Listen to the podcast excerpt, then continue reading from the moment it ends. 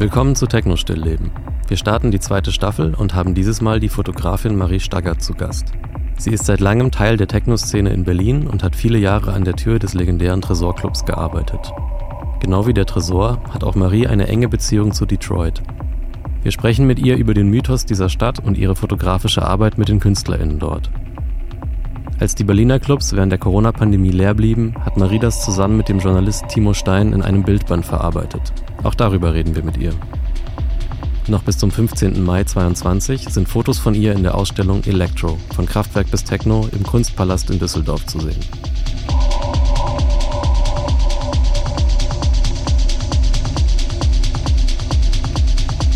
Und noch ein kleiner Hinweis in eigener Sache.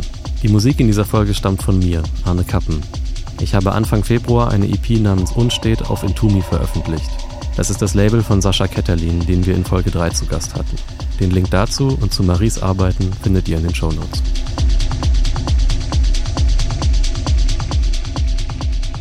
Ja, herzlich willkommen. Dankeschön, danke für die Einladung.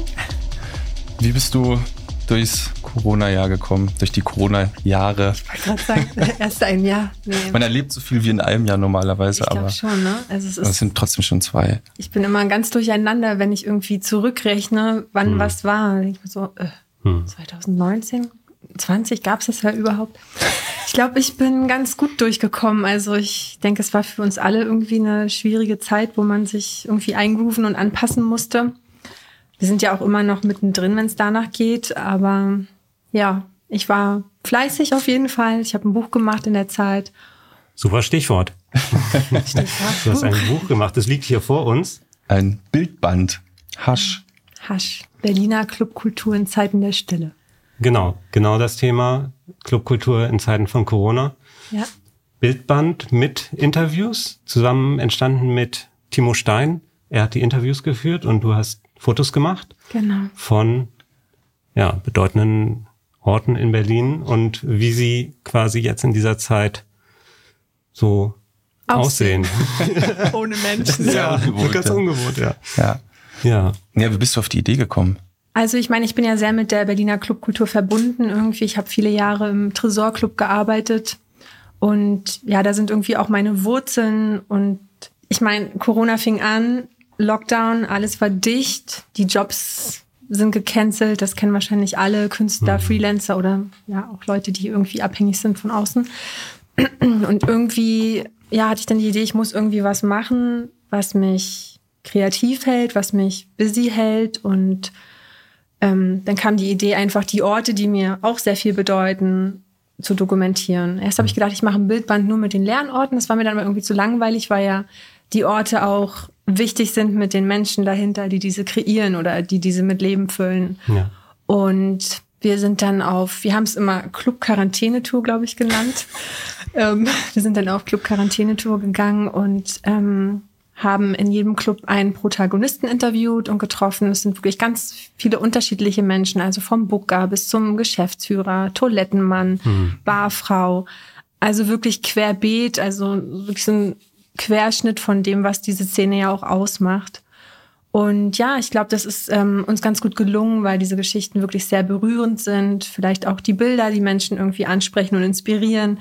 Vielleicht auch in die ein bisschen zurückholen in Erinnerung oder schöne Momente und man ja sich daran irgendwie festhalten kann in der Hoffnung, dass es bald weitergeht. Ja, ja. Mhm. ja ich habe gerade schon durchgeblättert. Ich habe die Griesmühle entdeckt. Da kamen Erinnerungen hoch. Naja, Silo. Gibt es vielleicht aus deiner Sicht ähm, besondere Interviews, die bei dir besonders hängen geblieben sind? Irgendwie, also wahrscheinlich alle auf ihre Art besonders, aber was wo du sagst so, das hat dich überrascht vielleicht? Ja, ja also wie du sagst, die sind alle schon eigen und besonders für sich. Ähm, eine Geschichte, die mich sehr berührt hat, war die von dem Bulbul. Das sind drei Leute, die das zusammen gemacht haben. Und ähm, der eine, der geflüchtet ist, aus dem Kriegsgebiet nach Deutschland kommt und hier irgendwie für sich was aufbaut und einen Ort schafft, wo Menschen zusammenkommen, die so vielleicht auch noch nicht zusammengekommen wären. Ähm, auch die Geschichte von Alex van Hell vom Suicide Circus hat mich sehr berührt, weil die einen sehr, ähm, ja, vielleicht harte Biografie auch hat oder einen harten Weg gegangen ist und ich finde es so spannend dahinter, also in allen Geschichten oder auch Menschen, die uns im Alltag begegnen, wir tragen ja alle irgendwie unsere Päckchen, wir haben alle unsere Biografie und ähm, wir bringen aber all das irgendwie mit rein und auch mit ganz viel Liebe, um für andere Menschen etwas zu kreieren, wo sie sich ausleben können. Ich weiß nicht, ob das jetzt so kryptisch klingt, aber ja, also ich fand besonders, dass die so einen harten Lebensweg hat und dann aber trotzdem nie aufgegeben hat mhm. oder ja, einfach durchgezogen hat. Mhm. Ist vielleicht auch ähm, was, was ja besonders Sinn machen kann in der Clubszene, das ja der Ausdruck von Lebensfreude oder mhm. ähm, ja Verarbeitung vielleicht. Mhm. Also auf den ersten Blick scheint es erstmal banal. Okay, man geht wohin zum Feiern, zum Tanzen, aber mhm. ähm, jeder macht das vielleicht aus einer bestimmten Motivation und ja, und ich glaube, ich glaube, wir haben vor allem in diesen letzten zwei Jahren auch gemerkt, wie wichtig diese Orte sind. Ne? Ja. Also wie wichtig es ist, einen Ort zu haben, wo man sich sicher fühlt, wo man sich ausleben kann, wo man frei sein kann. Und ja, die Woche irgendwie reflektiert oder passieren lässt. Genau. Das ist ja auch ein Ausgleich. Und deswegen auch am Anfang der Krise war das ja so, dass die Clubs, die wohnen ja irgendwie, naja, gut, Leute, dann könnt ihr halt nicht tanzen gehen. Nee, aber diese Orte sind halt mehr, ne? Also, ja. und ich glaube, das ist ganz wichtig, dass man das immer wieder bewusst macht. Wie habt ihr beide, die, die auch eine Auswahl getroffen, habt ihr einfach so euer erweitertes Netzwerk angezapft sozusagen oder habt ihr euch wirklich so überlegt, okay, wie kriegen wir so diesen Berliner Querschnitt, die Clubszene, wie kriegen wir die abgebildet? Also ich wollte ja am Anfang alle Berliner Clubs machen. Wie viel sind das, weißt du das? Wenn du ich meine alle Clubs, also ja, ja. von Jazz, es waren glaube ich irgendwie 250 und ich bin ja mal so, ich, ich denke mal ganz groß und ich so, ja 250, ja das schaffe ich, mache ich drei am Tag hier da. da siehst du mal mit 42 Clubs irgendwie ein Jahr, so, hm, okay Marie, komm mal wieder runter so. Ähm, also ich habe also ich habe mich ähm, entschlossen am Ende, dass wir uns auf die Clubs konzentrieren, die einen elektronischen Musik-Background in irgendeiner Weise haben. Und es sind aber, glaube ich, um die 50 mhm. oder 45. Wir haben 42 Clubs oder 46, 47 Clubs haben wir in Berlin, die sich auf elektronische Musik irgendwie spezialisieren oder beziehen. Ein paar wollten nicht mitmachen, deswegen sind 42. Mhm. Ah, okay. So, ja, weil das, was uns noch aufgefallen ist, aber vielleicht, ja, keine Ahnung, das Auffällige war sozusagen, dass der größte Club Berghain irgendwie nicht mit im, ja. im Links drin war. Ja. Die ähm, wollten nicht. Oh. Aber die präsentieren sich, glaube ich, eh in keinster Weise nach außen. Stimmt. Hm. Und das ist auch okay. Es gibt auch noch, ja, ja. wie gesagt, ein paar andere, die nicht mitmachen wollten. Ich glaube, was, was ich so gemerkt habe, was ich gelernt habe in den letzten Jahren, weil ich ja dieses erste Buch gemacht habe mit Detroit, 3131 Love. Und da habe ich irgendwie 180 Künstler aus Detroit und es sind natürlich viel, viel mehr und auch viel, viel, also viele, die vielleicht auch eine wichtige Rolle spielen, aber die auch nicht wollten. Hm. Ich, damals war ich sehr traurig, weil ich dachte so, hm. oh Mann, ich will das Gesamtpaket, aber hm.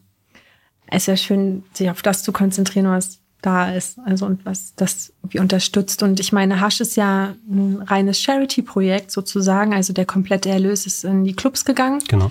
Beziehungsweise wir sind jetzt in der zweiten Auflage. Die erste Auflage ist komplett an die Clubs gegangen und den Erlös aus der zweiten Auflage ähm, haben wir gemeinsam mit den Clubs beschlossen, dass wir den an Leave No One Behind spenden. Mhm. Und ich glaube, das ist auch nochmal ganz schön, also zu zeigen, okay, wir strugglen, aber wir sind trotz, wir wollen trotzdem, es gibt Menschen, die strugglen ja. mehr als wir ja. so. Und ähm, ja, ich finde das ganz, ganz toll, dass das jetzt so ein rundes Ding geworden ist und irgendwie am Ende auch was, was Tolles getan hat. Ja. Hm. Ja, mit ein bisschen Glück ist es ja auch fast durch, durchstanden, aber mal gucken. Es bleibt zu hoffen. Es macht auf jeden Fall ähm, einerseits, wie du schon sagtest, erinnert es einen an vergangene äh, schöne Zeiten und es macht auch wieder Lust auf das, was vielleicht dann kommt. Es macht Hoffnung. Mhm. Das finde ich schön. Und ähm, ja, was jetzt vielleicht es nicht ins Buch geschafft hat, aber das denkt man ja trotzdem mit. Also so ging es uns halt. Ähm, ja. Ah, ja, Berghain ist nicht da, aber trotzdem dann assoziiert man das damit oder vielleicht auch mit mhm. den Künstlern aus Detroit, dass ähm, ja, es kann, kann ja ein Einstieg sein und man sieht, ah, das gibt es und interessante Szene. Was gibt es da noch so? Mhm. Was mir so fotografisch noch aufgefallen ist, dass du, das, aber ich, das liegt daran, dass du arbeitest ja auch nicht nur, also jetzt, du hast zwei Bücher rausgebracht und da meine ich den Kontrast. Ich weiß nicht, was du sonst noch so für Auftragsarbeiten äh, machst. Deswegen, aber was hier ja auffällig ist, du hast hier de, äh, ja, deutlich weniger Porträtaufnahmen ja. als bei 313, mhm. ähm, wo ich schon es ist vielleicht für dich gar nicht so auffällig, oder aber was, was ich auffällig fand, ist sozusagen, wie die eigenen Sehgewohnheiten sich so verändern durch Social Media und so. Also keine Ahnung, ich glaube, die meisten Bilder, die ich sehe, sehe ich auf Instagram oder irgendwo, ja. ja. Und das halt, auch. du siehst halt Porträtbilder und du siehst halt ständig total glatte, gefilterte Gesichter, mhm. ähm, wenn es Porträts sind. Und in deinem Buch fand ich sehr ähm, äh, auffällig, auf eine schöne Art und Weise, dass man wirklich, ähm, also man sieht Menschen insofern, als dass sie halt mit allem, mit Narben, mit, mit, mit, mit Barthaaren, mit, mit allem Poren. Mit all, wirklich genau bis ins, in die kleinste Pore sozusagen sieht man Menschen. So, das fand ich, ähm, das fand ich ziemlich auffällig und ein Kontrast jetzt auch zu dem Buch, wo du ja hier schon, ja, der Situation entsprechend ja auch eher unbelebte Räume mhm. fotografierst. Ne? Wie war das? Also wie ist das so für dich gewesen? Hast du wirklich auch so, bist du eher spezialisiert auf Porträtfotografie und hast jetzt auch ein bisschen was anderes ausprobiert oder ist das einfach nur ein Teil deiner Arbeit und das sind zwei Facetten? In dem einen Buch ist es so, in dem anderen. Also ich bin schon ähm, spezialisiert auf Porträtfotografie. Das ist auch da, wo mein, wo mein Herz schlägt. Aber ich habe natürlich auch in meiner ähm, Alltagsarbeit immer auch einen dokumentarischen Aspekt mit dabei. Also da geht es auch mal darum, irgendwie Räume oder Events oder Situationen, wie sie sind, festzuhalten. Ähm, ist ganz schön, wie du sagst, so dass ich irgendwie versuche, das zu zeigen, was es ist und das nicht zu verändern. So, also ich hätte natürlich auch das Barthaar wegmachen können oder die Narbe sozusagen bei meinen Fotografien. Aber ich mag so dieses Echte und dieses Pure mhm. und ähm, klar, durch Social Media ist ja unsere, unsere Welt total verschoben, was, glaube ich, auch auf lange Sicht nicht gut ist für die Menschen oder für die neuen Generationen, jetzt auch schon nicht gut ist. Und ich versuche in meiner Fotografie so wenig wie möglich auch zu inszenieren. Also auch mhm. bei meinen Künstlershootings, klar, habe ich da auch mal Props oder kreiere irgendwie was, was ich mir gerade vorstelle. Aber ähm, ich versuche so so stark wie möglich das festzuhalten, was ist und mich eher auch von dem Raum herum inspirieren zu lassen. Also wenn ihr meine Arbeiten kennt, das ist ja auch viel Grafisches oder viel so bestimmte Hintergründe oder ähm, ja, aber es geht mir immer darum, irgendwie den Menschen zu zeigen, wie er wirklich ist. Und klar mache ich auch mal einen Pickel weg oder so, das ist natürlich kein Thema, aber ja, und sowas auch mit den, mit den Räumen bei Hasch. Also ich hätte natürlich immer sagen können, oh ja, mach mal jetzt das Disco-Licht an, mach mal hm. das jetzt und das jetzt. Aber nee, die Disco-Kugel rollt gerade nicht. Also ja. es mhm. ist, ja. ist und da liegt dann halt noch eine Kippe rum. Ja. Weil es war auch ganz viel, als das Buch erschien ist, so die Kritik, naja, hätten sie sich ja immer die Zeit nehmen können und sauber machen können. So. Also so in so sozialen Medien, da die Kommentare von Gästen, wo ich mir denke, wie sieht also, wie, wie sieht's denn da aus? Ja, ja aber so ist es gerade. Also ja. das ist das, wie es gerade ist. Ja. Aber auch Clubs äh, tagsüber zu sehen, ist ja auch wirklich was ganz anderes, als nachts in einem Club zu sein, in dem Clubbetrieb ist. Ja. Das ist halt auch irgendwie eine interessante Erfahrung, wenn man das mal gemacht hat, wie das da aussieht, ja. wenn einfach da so Krankenhausbeleuchtung an ist. Das und ist, weil das die ist auch ganz, eine ganz andere Atmosphäre. Ne? Ja. Also ich meine, ich, ich, ich habe ja, wie gesagt, ähm, ich habe neun Jahre für den Tresorclub gearbeitet und kannte ja auch ähm, Club im Tagesbetrieb sozusagen und auch Club wie mit Putzlicht. Das ist ja das, wovor sich die meisten immer graulen, wenn das dann morgens angeht, so, ne? Aber ähm, ich fand es ganz spannend für mich, dass ich in den Clubs, also wo ich auch als Gast war, die ganz anders gesehen habe im Tagesgeschäft als nachts. Also ich habe da Ecken gesehen oder Details. Also ihr, ich findet ja auch viele Detailaufnahmen in, den, in dem Buch. Ich dachte so, ach krass, ach hier ist eine Tür Ach, hier ist die Toilette, Mensch. Oh, so, wisst ihr, das ist irgendwie ganz spannend. Ja, so. Ja. ja. Ein Wort, was mir in den Sinn kommt, das, weiß nicht, vielleicht blöde, abgelutschte Vokabel, aber authentisch würde ja. ich sagen, passt vielleicht oder, oder einfach nah dran. Also mhm. man merkt, du hast eine nahe persönliche Beziehung zu den Orten und genauso vermutlich auch mit Detroit, wo du halt lange warst und fotografiert hast und bei den Bildern da, du meinst halt auch schon, die sind halt so ungefiltert und ähm, zeigen halt das, was man sonst nicht so kennt, so diesen, den Mythos und sind so nah dran. Also war das bei der 3131 Love Reihe auch eine, ähm, eine Idee dahinter, zu zeigen, wie du es wahrgenommen hast, wie man es vielleicht nicht kennt oder? Ähm, genau, also ich meine, ich, wenn ich fotografiere oder arbeite, dann mache ich das irgendwie, wie ich es in dem Moment fühle. Vielleicht ist es auch eine Form von Instinkt. Also ich bin, als ich, ich war 2010 das erste Mal in Detroit. Wie gesagt, das kam durch diese Beziehung mit dem Tresor. Die Künstler waren in Berlin und ich dachte so, ach Mann, die faszinieren mich irgendwie, die Musik fasziniert mich und ich möchte die gerne treffen. Ich hatte aber da nie irgendwie so ein richtiges Konzept. Also ich bin hingefahren, habe sie fotografiert und dass mhm. ich am Ende bei Juan Atkins im Ohr hing, war dann auch eher so ein Zufall. ne? Also ähm, es fing so ein bisschen an, dass ich so ein bisschen mich auf die Hände und Ohren konzentriert habe, weil das ja auch so Tools sind, ja. neben Herz, Kopf oder ja, ja, der Drum Machine, die vor einem steht, aber wir brauchen irgendwie Hände und Ohren und Ohren, um das alles umzusetzen. Und das ist einfach so entstanden. Also ich mag schon die Nähe. Ich möchte, dass man die Seele sieht oder dass der Betrachter irgendwie das Gefühl hat, ich fühle mich angezogen, ich fühle mich irgendwie von dieser Person in den Bann gezogen. Ja, ich glaube, dadurch sind auch diese ganz nahen Aufnahmen mit den Künstlern entstanden, die ja eigentlich, also der Größteil von ihnen ja eher im Hintergrund ist oder mhm. nicht fotografiert werden. Mhm. Also wenn wir zum Beispiel den Mad Mike Banks sehen, also gut, dann hat er halt gesagt, Marie, ich will mitmachen, aber ich zeig dir nur meine Hände. Ich zeig dir meine mhm. Arbeiterhände. Wir waren mhm. auf einer Baustelle. Mhm. Also das ist dann so, jeder gibt das von sich preis, was er möchte, aber ja, mein Ziel ist schon, so nah wie möglich zu sein. Hm. hm. Ich glaube, es ist aus unserer Perspektive super spannend, weil wir diesen Ort und diese Protagonistinnen nur so ja bisher gefiltert kennen oder es hat so was mystisches, mythisches und ja, aber ähm, auch Detroit jetzt nicht genau. die Acts, ja, genau ja, ja, ja, und und und einerseits äh, das Gefühl zu bekommen, ah jetzt kann ich vielleicht dem Ganzen ein bisschen näher kommen, aber jetzt auch mit dir zu sprechen, als jemand, der wirklich da war und die Leute getroffen haben. Wie, wie hast du das erlebt? Wie war das für dich, bevor du da warst? Was für eine Vorstellung hattest du von dem Ort im Kontext von diesem Mythos und wie war es dann da zu sein? Und kannst du dazu was sagen? Ja, also bei meinem ersten Trip war ich super aufgeregt. Ich dachte, ich werde erschossen. So, keine Ahnung, durch die Medien und was Leute erzählen, ist es ja irgendwie so, dass man denkt, okay, Detroit mit einer der gefälligsten Städte in Amerika und alles gangstergefährlich, fahr bloß nicht mit dem Bus. Hm. Gut, ich bin Bus gefahren, war die einzige weiße Person, was auch eine interessante Erfahrung für hm. mich war. Aber ja, ich glaube, ich hatte eher Ängste, als ich das erste Mal hingefahren bin. Also auch eine Erwartung, aber eher Ängste. Ich war schon sehr, sehr ängstlich, wenn ich das so im Nachhinein betrachte. Also für mich ist Detroit die schönste Stadt der Welt. Ich meine, das wird wahrscheinlich jeder irgendwie sagen, weil er mit bestimmten Orten irgendwie bestimmte Emotionen verknüpft.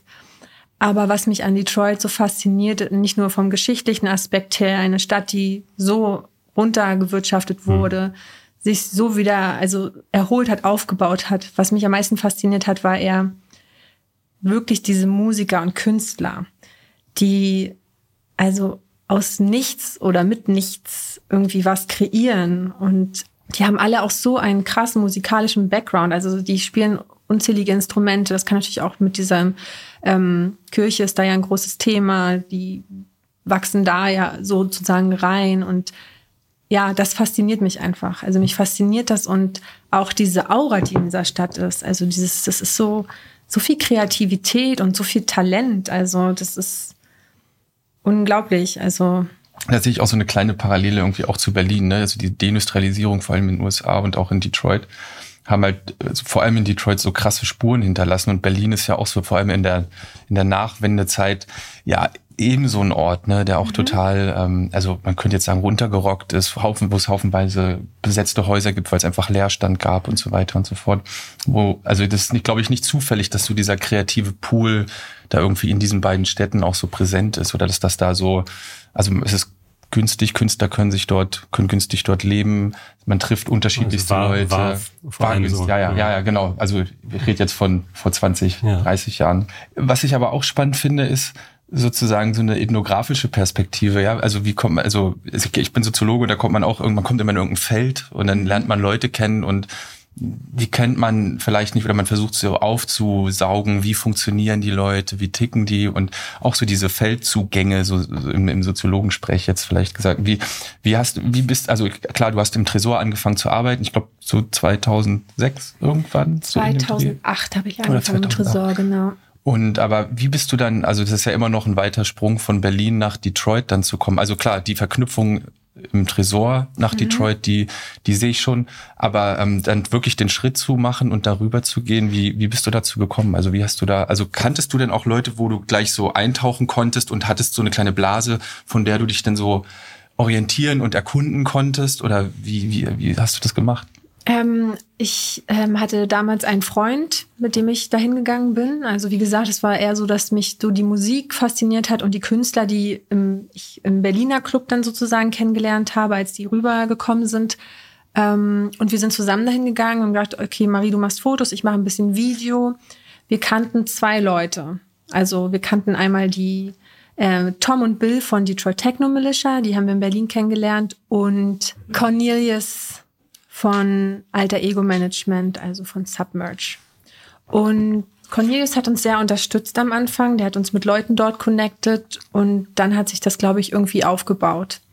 Was ich aber so in den ganzen Jahren gemerkt habe, weil du ja sagst, man kommt in ein Feld rein, vielleicht auch noch als Frau, weiße Frau, da ist natürlich viel Misstrauen, ne? Okay, mhm. also auch bei den Detroitern, oh, jetzt mhm. kommt wieder mhm. irgendeiner von Europa und will uns quasi ausbeuten. Ne? Also ich mhm. meine, solche Kritik musste ich auch über die Jahre immer hören. Ich glaube, dass einfach also das Glück war, dass wir Menschen begegnet sind, die uns da unterstützt haben, die irgendwie einen Vertrauensvorschuss hatten und dann über die Jahre ich quasi das Vertrauen mit den Menschen dort aufgebaut habe.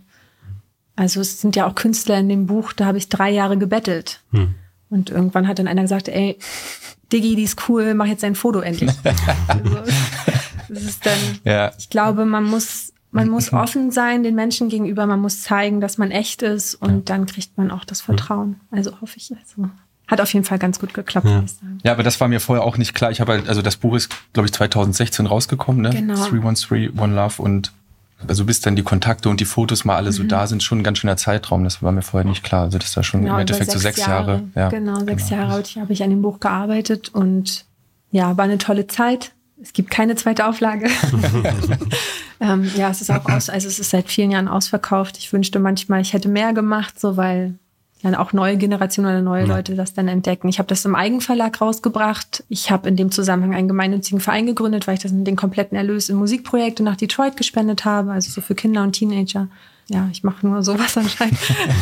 ähm, nein, aber das war ja auch ein sehr großes Herzensprojekt. Und ich glaube, es war auch wichtig, das so zu machen, weil zu diesem Thema Vertrauen, okay, da kommt keiner, der uns jetzt irgendwie was nehmen will, sondern da kommt einer, der dem geben wir was und der hm. gibt was zurück. Hm. Ich glaube, das war ganz wichtig für den Prozess, auch mit den Protagonisten. Das finde ich mega spannend, dass man sich das Vertrauen erarbeiten muss. Also ich hatte zuerst auch nicht dran gedacht, weil weiß nicht, vielleicht so ein bisschen berlinerisches, überhebliche Selbstwahrnehmung. Ja, wir sind eine Techno-Stadt, Detroit ist eine Techno-Stadt, also kommt man dahin und hat direkt so Common Ground. Mhm. Und natürlich ist es so nicht, aber das würde mich interessieren, wie, wie blickt man in Detroit auf Berlin? Oder haben die eine Vorstellung von Berlin? Ist das bei denen überhaupt auf der Landkarte oder Fragst du jetzt die Künstler oder die Menschen allgemein, die dort leben? Ähm, nee, im, Te im Techno-Kontext, Techno dachte ich jetzt, aber genau. nee, gerne auch genau. im Allgemeinen. Ich glaube, für, für Künstler, die noch jetzt nicht overseas unterwegs waren, ist das so, oh mein Gott, Berlin. Oder oh mein Gott, Berlin Tresor, Berlin Berghain, so. Das ist Mekka von Techno in Europa, hm. so. Ne? Sie sind dann wirklich so, ja, Marie, kannst du nicht mal klar machen, dass ich auch mal in dem Club spiele? ja, Hast du Reisepass? Nein. Okay, na gut. Das ist dann halt, also ganz, ganz schade. Also die gucken schon wirklich mit, ähm, ja, die, die lieben Berlin und die heben das höher, als wahrscheinlich wir Detroit jetzt hochheben würden. Ich meine, es ist ja immer irgendwie was spannend, was mhm. man noch nicht erlebt hat. Aber für die ist Berlin schon auch der, der Hub sozusagen. Ne? Ich meine, auch die ganzen älteren Detroiter jetzt, ob es nun Juan Atkins ist oder Blake Baxter, Mike Grant, die haben ja auch ähm, Anfang der 90er im Tresor gespielt, Eddie Folks. Das ist ja, das waren wahrscheinlich auch die ersten Oversea-Gigs mit denen, wenn man hm. jetzt vielleicht noch Frankreich oder England damit reinbringt. Also es ist auf jeden Fall ein großer Respekt da. Ja, krass. Was ich spannend finde, ist so dieses, ähm, den Blick, den wir auf Detroit haben. Also es, wie du vorhin schon gesagt hast, ja was, oh mein Gott, ist mystisch. Die Wiege des Technos. Die Wiege des Technos, genauso. Aber wenn man jetzt dort ist, wenn du auf der Straße rumgehst und fragst, ey, kennst du Rowan Atkins? Was willst du von mir? Also da ist keine, da ist keine krasse Szene. Du hast keine krasse Techno-Szene. Klar hast du mittlerweile Clubs und du hast natürlich auch eine krasse Underground-Warehouse-Geschichte oder sowas. Aber es ist nicht so wie in Berlin, dass man sagt, oh, wir haben, das ist die elektronische Musikszene. Mhm. Ist überhaupt nicht. Du hast so die House-Crew, du hast die Techno-Crew und irgendwie, ja, es, hast du ganz viele Künstler und hier spielt mal einer und da spielt mal einer, aber dass man jetzt sagt so, oh, ich fliege nach Detroit und da hast du 100 Clubs, weil das ist irgendwie Mecca, hm. überhaupt nicht. Ja, krass. Also auch in den USA ist es so, dass Detroit eher so, ja, okay, das wird, also das, wir, ich glaube, wir heben dieses Bild so hoch, weil es für uns so spannend ist, was, was Geschichtliche hm. angeht oder auch so, ja, das Mystische. Aber wenn, wenn man das jetzt so vergleicht, ist Berlin, ja, Berlin krass, so viele Clubs, also wie vorhin, mhm. wir haben ja über 200 Clubs in der Stadt, so. Ähm, das Wahrscheinlich auch Detroit nicht. Kommerzieller vielleicht auch. Berlin ist vielleicht auch kommerzieller. Ne? Ja, auf jeden Fall. Und ich meine, du musst natürlich auch noch, also mit reinbringen, du hast ja diese Sperrstunde und sowas, ne? Das hast du in Berlin nicht. Das hast du in den USA ja nur teilweise. Das, das wusste ich, ich auch nicht, das Sperrstunde. Ich dachte, das ist ein englisches Phänomen und das war's dann. Aber nee, ich glaube, ab zwei Uhr darfst du auch gar keinen Alkohol mehr ausschenken. Ja. Also wenn ihr in Detroit mal einen Schnaps wollt, dann müsst ihr sagen, ihr wollt einen Blueberry Drink oder irgendwie sowas. also irgendwie, das ist, ich glaube, das war natürlich auch das, was ähm, nach dem Mauerfall so Berlin zu Berlin gemacht hat. Ne? Die Stadt war frei, es gab keine Sperrstunde, es gab ganz viele Orte, es gab leere Räume, wo Leute sich verwirklichen konnten und mhm. so. Und genau, mit dieser gesetzlichen Grundlage ist das natürlich viel freier in Berlin. Das hast du in den USA nicht so. Mhm. Also klar gibt es auch lange Partys, aber ich weiß auch gar nicht, vielleicht hat sich das auch in den letzten ein, zwei Jahren ähm, verändert nochmal, was diese, nee, aber die hatten ja auch Corona. Nee, wahrscheinlich eher nicht, was die Sperrstunde angeht. Da weiß ich nicht, ob ich jetzt so richtig, aber bis zu einem gewissen Zeitpunkt ist da dieses Sperrstundenthema auf jeden Fall groß gewesen. Da hat sich ja auch die Berlin-Detroit Connection quasi auch sehr für eingesetzt, da irgendwie, ja, das zu verändern, dass ja. man halt auch mal drei Tage durchfeiern kann. Ja. Also es gibt quasi auch einen Einfluss zurück von der, von der Feierkultur, Clubkultur aus Berlin, die Erfahrung zurückzubringen, oder? Ja, auf jeden Fall. Also ich meine, Dimitri Hegemann, der Gründer des Tresorclubs, hat sich ja von Anfang an immer für die Künstler und auch für die Stadt eingesetzt und ist ganz oft rübergereist und hat dann mit dem City Council und Bürgermeister oder was weiß ich irgendwie gesagt, ey Leute, ihr habt hier Orte, ihr könnt wirklich was richtig Cooles kreieren, so, mhm. dann macht's mal möglich für die Leute. Mhm. Ja, genau. Es gibt eine, soweit ich weiß, eine besondere Beziehung zwischen dem Tresor und Detroit. Es war der erste Club, der Underground Resistance nach mhm. Europa geholt hat. Kannst du dir das, kannst du dir das erklären? Gibt es dafür irgendwie einen Grund? Ist das Zufall oder einfach die, der Einsatz der einzelnen ähm, Protagonistinnen und ähm, oder gibt es irgendwas Detroit-artiges im Tresor? Warum diese Ah, das weiß Connection. ich gar nicht so richtig. Die Frage finde ich super spannend. Ich glaube, da muss ich Dimi mal drauf ansprechen. Ähm, also ich weiß, dass Dimitri natürlich sich für Orte, Städte oder Dinge interessiert. Der ist ja ein sehr starker Visionär und ähm, hat ein sehr gutes Gefühl für das, was irgendwie, woraus man was machen könnte. Hm. Aber ich weiß gar nicht genau, warum das so kam. Mhm. Das werde ich herausfinden. Ich sage euch Bescheid okay. für die nächste Folge. Ja, ja, das liefern wir nach. Nächstes Mal bei Sonic Ground Podcast. Ja.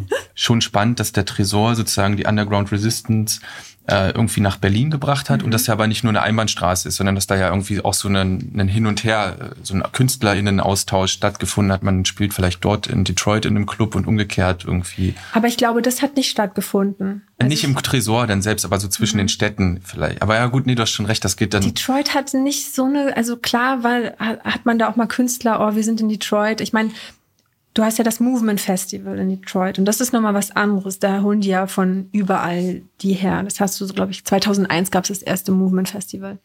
Und da ist ja wirklich international. Aber dass jetzt jemand im, im Februar nach Michigan fliegt, um in einem Club in Detroit aufzulegen, ja, gut, wenn er eh eine US-Tour hat und der Booker das mitbucht, das schon, aber dass da wirklich so ein Art Exchange oder so ein mhm. People Exchange mhm. stattfand, eher weniger. Ah, okay. Aber ich finde es spannend mit dem UR. Also das, da muss ich Dimi echt mal fragen, wie das kam, dass die da so, ja. Mhm. Kurz Randnotiz fällt mir gerade ein. Ich habe letztens gelesen, es gibt äh, Förderprogramme vom nicht Medienboard, äh, Music Board. Music Board Berlin und da gibt es auch Residencies oder auch Austausche mit Städten, unter anderem auch mit Detroit. Genau. Im Sommer ist, glaube ich, die Ausschreibung. Also genau, das sind immer drei Monate, hm. wo dann auch bei Submerge. Also war die letzten Jahre so, dass die bei Submerge dann geschlafen haben, dass sie dann ihr Projekt vorher vorstellen bei Music Board, dann die Förderung bekommen und drei Monate in Detroit ihr Projekt sozusagen umsetzen können. Hm. Hm. Mega spannend. Und wann geht's das nächste Mal für dich nach Detroit? Im Juni. Yeah. ja, ich war jetzt ähm, lange nicht da.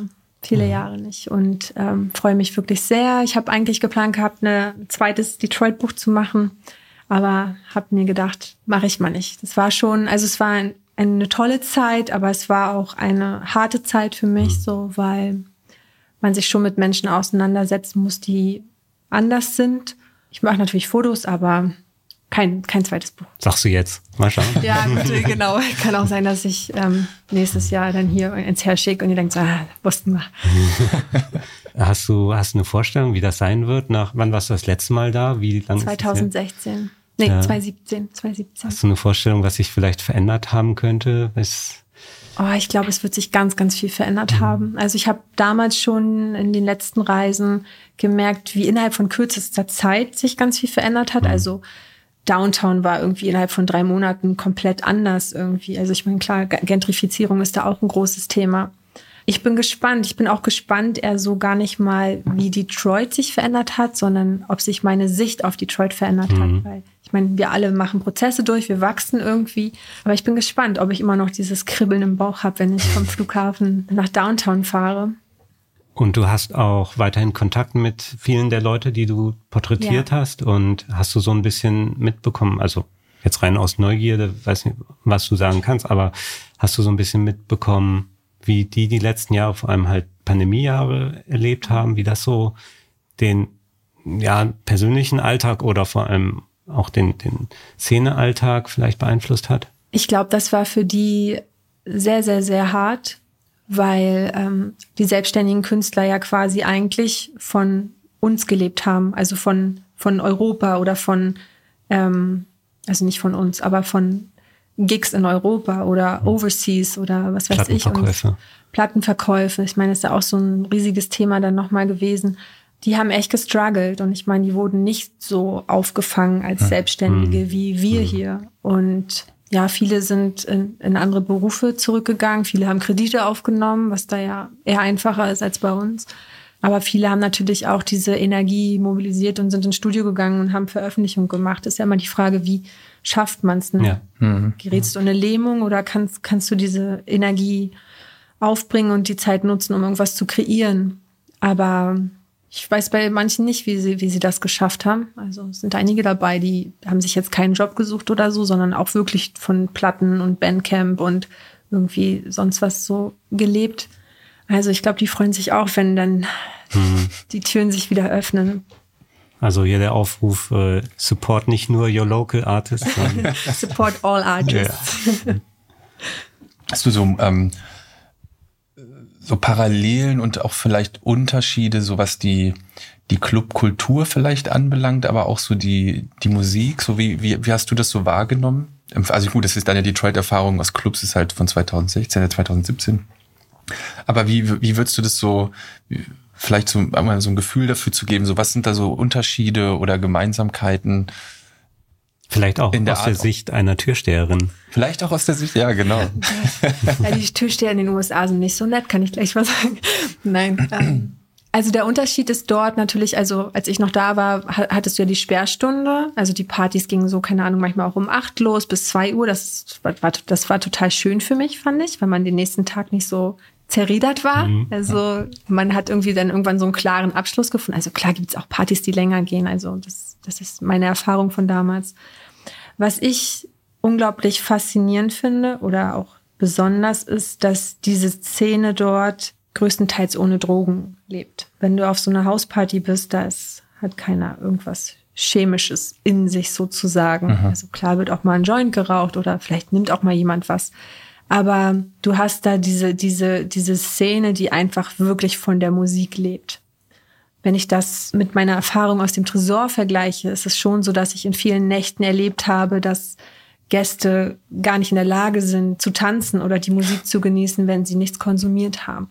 Das fand ich irgendwie immer traurig. Also ich möchte gar nicht bewerten, warum jemand sich entscheidet, etwas zu konsumieren, weil das kann jeder für sich selber machen. Aber überhaupt in der Lage zu sein, Musik zu spüren und sich von mhm. den Vibrationen irgendwie in eine Ekstase zu begeben, ohne von außen das zu unterstützen, im Sinne von, dass ich etwas konsumiere, finde ich unglaublich faszinierend. Und ich meine, vielleicht kennt ihr das so aus Chicago ähm, ähm, oder, oder mit Bildern aus New York oder vielleicht auch Detroit oder was weiß ich, wenn diese ganzen Househeads zusammenkommen, die jetzt 50 oder 60 oder 40 und da zu diesen tollen Hausplatten da abgehen, da, also das, das fasziniert mich. Das ist, das fand ich auch mal mhm. besonders angenehm, weil ich, ja, das war ja das, was ich im Tresor nicht so angenehm fand. Ja, es ist schon ein bisschen, ich weiß gar nicht, ich kriege kein gescheites Wort dafür, glaube ich, zusammen, aber es ist ein bisschen purere, vielleicht äh, Musikerfahrung, die da so Ungefiltert. Ja, unge ja, eigentlich ungefiltert, ja, genau, ohne dass die Sinne betrübt. Boah, die werden ja natürlich Drogen nicht nur getrübt, die werden ja unter Umständen auch ver verändert oder vielleicht erweitert. Aber, aber es ist natürlich auch schon auch spannend, dass vor allem, das ist ja auch so ein bisschen so ein Berliner Phänomen, dass ein Club drei Tage am Stück aufhat, zum mhm. Beispiel. Ja, dass eine mhm. Party einfach selbstverständlich drei Tage durchgezogen wird. Ja. So, das ist ja. Das, das du woanders nicht, oder? Genau, und da ist natürlich auch schon okay. Mhm. Also ich kann mir schon vorstellen, selbst wenn man vielleicht nicht vorhat, irgendwas zu konsumieren und dann ist man in so einem Club und dann, also in der Regel geht's ja auch gar nicht, also der erste Tag geht ja nicht um zehn los oder so, ja, sondern du gehst, gehst dann um zwölf oder um eins mhm. oder zwei, stellst du dich in irgendeine Schlange und dann bist du irgendwann im Club und dann ähm, ist es ja auch viel naheliegender, dass man sich irgendwie auch pushen muss, um überhaupt noch diese und die Nächte und eventuell den nächsten Tag auch noch rumzukriegen. Das ist halt irgendwie ja, eine ganz klar. andere Feier. Also ist schon interessant, weil hm. das Konzept selbst funktioniert ja eigentlich so gar nicht ohne Drogen. Also du kannst ja nicht zwei Tage am Stück. Klar, Kann man. Natürlich, ja, ja, vollkommen. Ich bin da auch eher auf der trockenen Seite so ähm, unterwegs. Und das ist schon okay, zwölf Stunden oder so im Club zu sein und da bis und morgens um acht nach Hause zu gehen oder um neun oder weiß ich wann. Aber man kann auch morgens halt um so wie auf einem Konzert von euch zum Beispiel, wo ihr morgens um neun im Mensch Meier gespielt habt, kann auch morgens dahin gehen. Man frühstückt ganz schön.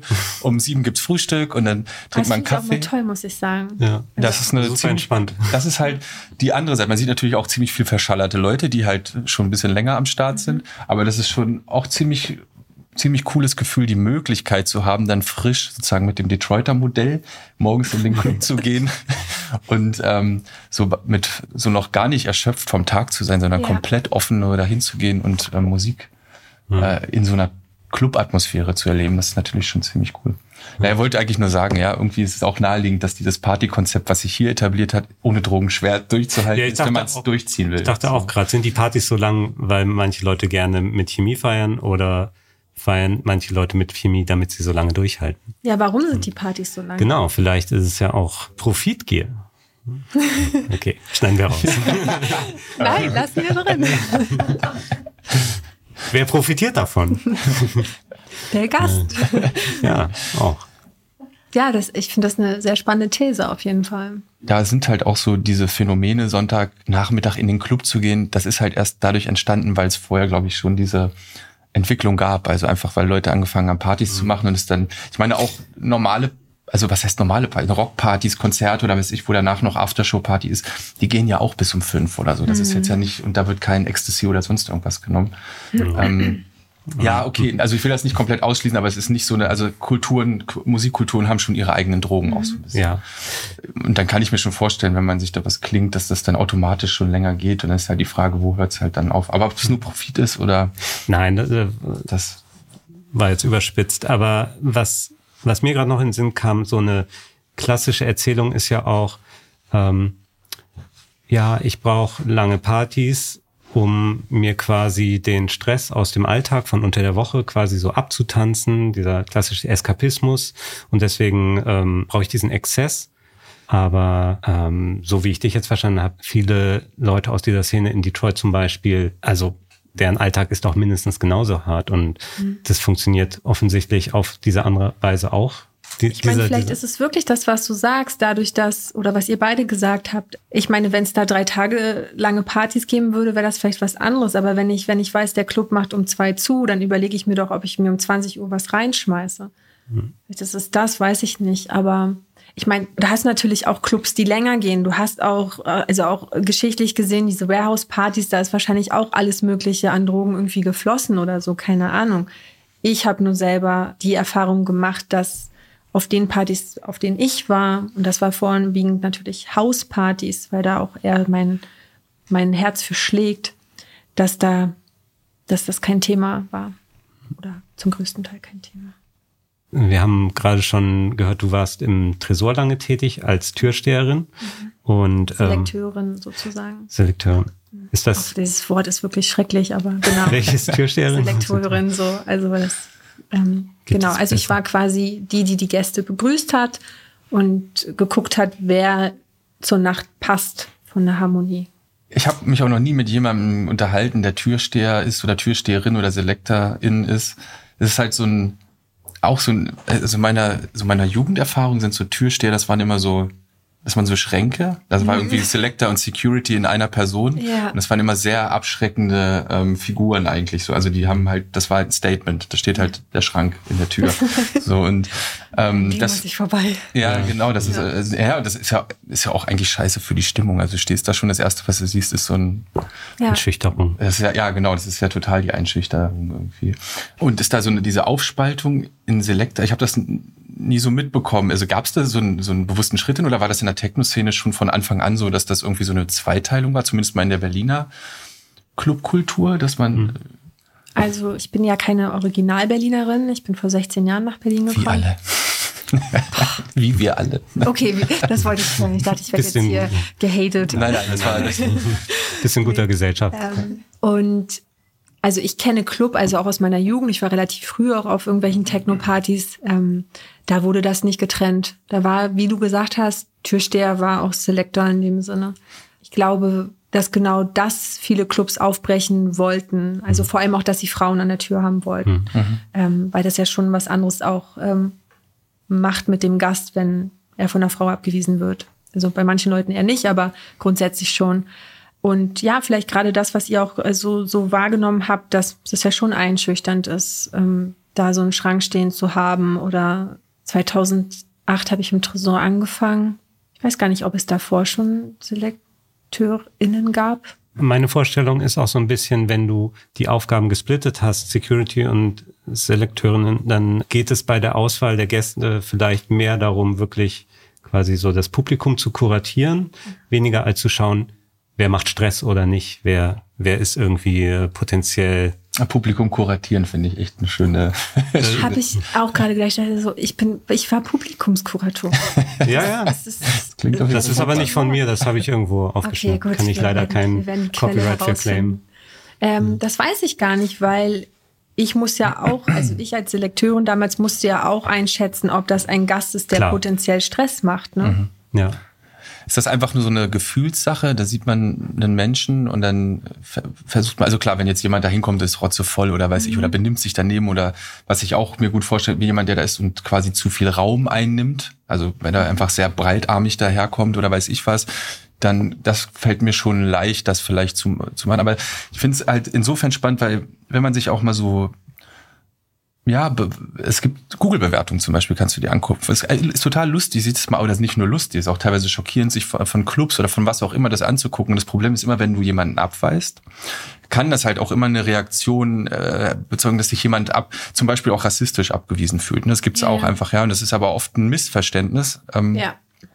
Aber das fühlt sich für die Person trotzdem vielleicht in dem Moment so an. Und ich finde es halt wirklich super schwierig. Einfach, also mhm. ich, ich könnte es, ich würde es nicht machen wollen, glaube ich. Mhm. Ähm, ich stelle mir das ziemlich schwer vor, das zu machen, da diesen so einfach einen, den Club zu kuratieren. Ähm, ich würde sagen, es ist auch schwer, weil ähm, du hast ja vom Club Vorgaben. Das mhm. sind ganz klassische Vorgaben. Keine riesigen Männergruppen, also so ein 20er, 20er Gruppe Junggesellenabschied passt nicht in diesen Raum, in dem. Würde man noch nicht ins eigene Wohnzimmer lassen. Das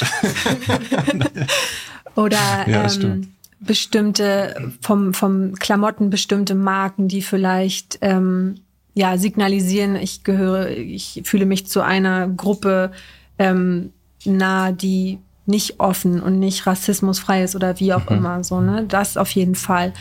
Oder ja, wie du sagst, jemand, der viel Raum einnimmt, der dann ankommt und sagt, hier bin ich, so und das zeige ich jetzt auch den Leuten drinnen oder ähm, was noch, also auch wirklich Leute, die wirklich sehr, sehr, sehr druff waren oder betrunken oder so, den finden wir dann eine Stunde später in der Ecke. Und das, mhm. also, mhm. das, das braucht man einfach nicht. Ne? Also diese Aufgabe ist auch super schwierig, weil du, du bist ja verantwortlich, irgendwie im kurzen Moment, es sind ja nur Sekunden. Mhm. Du sprichst natürlich mit den Leuten, aber dafür verantwortlich, welche Energie in dieser Nacht, in diesem Raum sein wird, sozusagen. Also du bist nicht verantwortlich für die Energie, die die Leute ähm, zeigen, aber du musst ein Gefühl dafür entwickeln, okay, das passt und das passt nicht. Mhm. Und was auch für mich natürlich schwer war in dieser Zeit, ist, ich bin ein, ein sehr ähm, sensibler Mensch und ich möchte irgendwie auch niemanden abweisen. Also ich möchte nicht dieser Person jetzt eigentlich verwehren, ähm, eine gute Nacht zu haben in diesem Club. Aber ja, das muss man mhm. dann machen. Und es ist also, wenn du sagst so Google-Bewertung, ich meine, die Google-Bewertung habe ich dann ins Gesicht gesagt bekommen. Ne? Also es war mhm. schon auch eine interessante Zeit. Ähm, du wirst bedroht, du wirst beleidigt. Ich habe in Waffen geguckt und das ist so krass. Ja, schon spannend. Also es ist viel Verantwortung gewesen, aber ich glaube, es ist auch wie auch in meiner Fotografie, dass ich irgendwann einfach ein, das einfach nur nach Gefühl und Instinkt gemacht habe. Also es kam manchmal so Gäste von Weitem dachte ich schon, nee, das hm. wird nichts. Und dann gebe ich dir natürlich trotzdem die Chance irgendwie, ne? Ich mhm. kann ja auch falsch liegen, aber mhm. 99 Prozent der Fällen hat sich das irgendwie dann, ja. Aber ich würde es nicht nochmal weitermachen wollen. Und das hast du eine Weile gemacht, muss man Neun ja Jahre, ja. ja. Ich wollte gerade sagen, ist jetzt ja nicht wenig. Und wie bist du, wie, wie wird man dazu? Wie kommt man dazu? Was? Bist du dahin mit einer Bewerbungsmappe? Ich bin hin, hallo, ich bin Marie, ich würde hier gerne arbeiten. Nee, ähm, was ich, kannst du dir vorstellen? Tür vielleicht? ja. ähm, 2008 war ich ja noch in der Ausbildung, also im zweiten Lehrjahr zur Fotografin. Und handwerklicher Beruf, kriegst du 260 Euro und ich brauchte einen Nebenjob. und ich habe damals für das Partisan-Magazin, ich weiß mhm. gar nicht, ob ihr das kennt, ihr wahrscheinlich auch noch, hatte ich so eine Rubrik, Fotosession mit und der Silvio, der damals beim Partisan gearbeitet hat, hat dann auch im Tresor eine Funktion übernommen. Und dann habe ich gesagt, hey, kannst du mal fragen, ob die da einen Job frei haben? Ja, haben sie an der Tür. Und dann habe ich einen äh, Einstellungsabend verbracht und dann, ja, war ich da ein paar Jahre.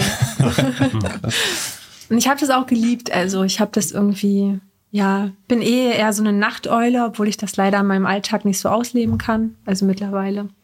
Aber ich finde so, die Nacht hat so eine ganz besondere Energie und auch der Morgen danach mhm. so. Also wenn man dann so, die Sonne geht auf, neuer Tag, so diese Stille, man kommt nach Hause, es ist irgendwie, man ist so schön matschig und den ganzen Tag ist man matschig.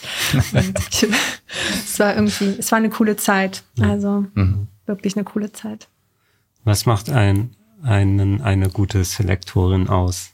Ähm, ich glaube, dass sie ähm, respektvoll und nett mit den Gästen kommuniziert, dass sie aber auch bestimmend ist, weil man als Frau ja oft auch nicht ganz so ernst genommen wird. Ich meine, ich habe vielleicht den Vorteil noch durch meine Größe. Wenn ich jetzt so eine kleine Püppi wäre, dann wäre das vielleicht in manchen Situationen auch anders gelaufen.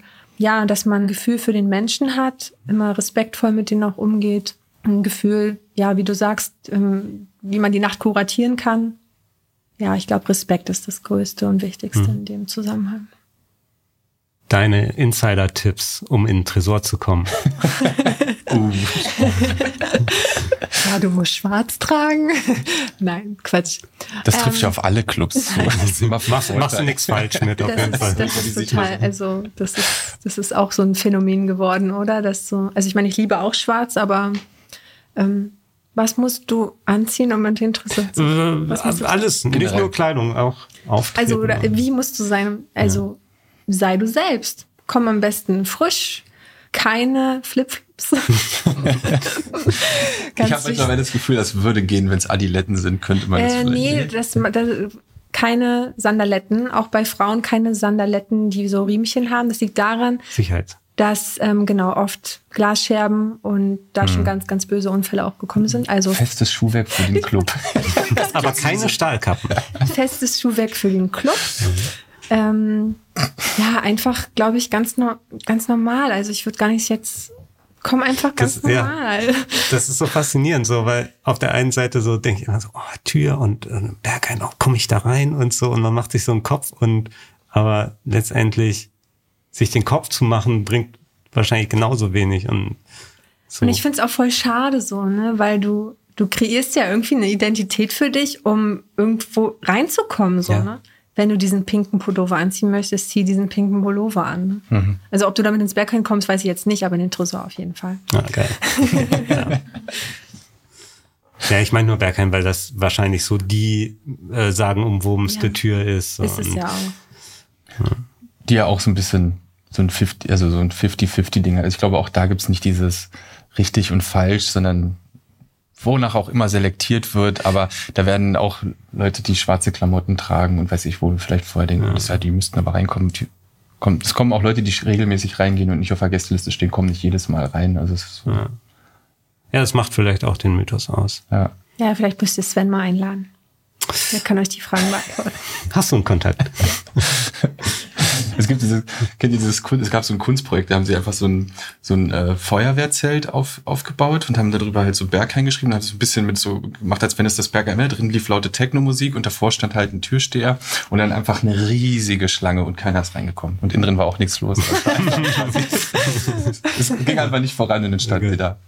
Der Tresor ist ja auch eine Institution im, in Berlin und der ist 2007 umgezogen. Also er war vor, vorher tatsächlich in einem Tresor oder ein Raum davon war ein Tresorraum eines alten Kaufhaus und ähm, musste dann leider umziehen oder weiß nicht ob leider. Wie, wie hast du den, den Umzug wahrgenommen? Was hat das mit dem Club gemacht? So na, ich habe ja 2.8 angefangen. Da hat der 2.8 haben die, nee, wann hat der zugemacht? 2.7?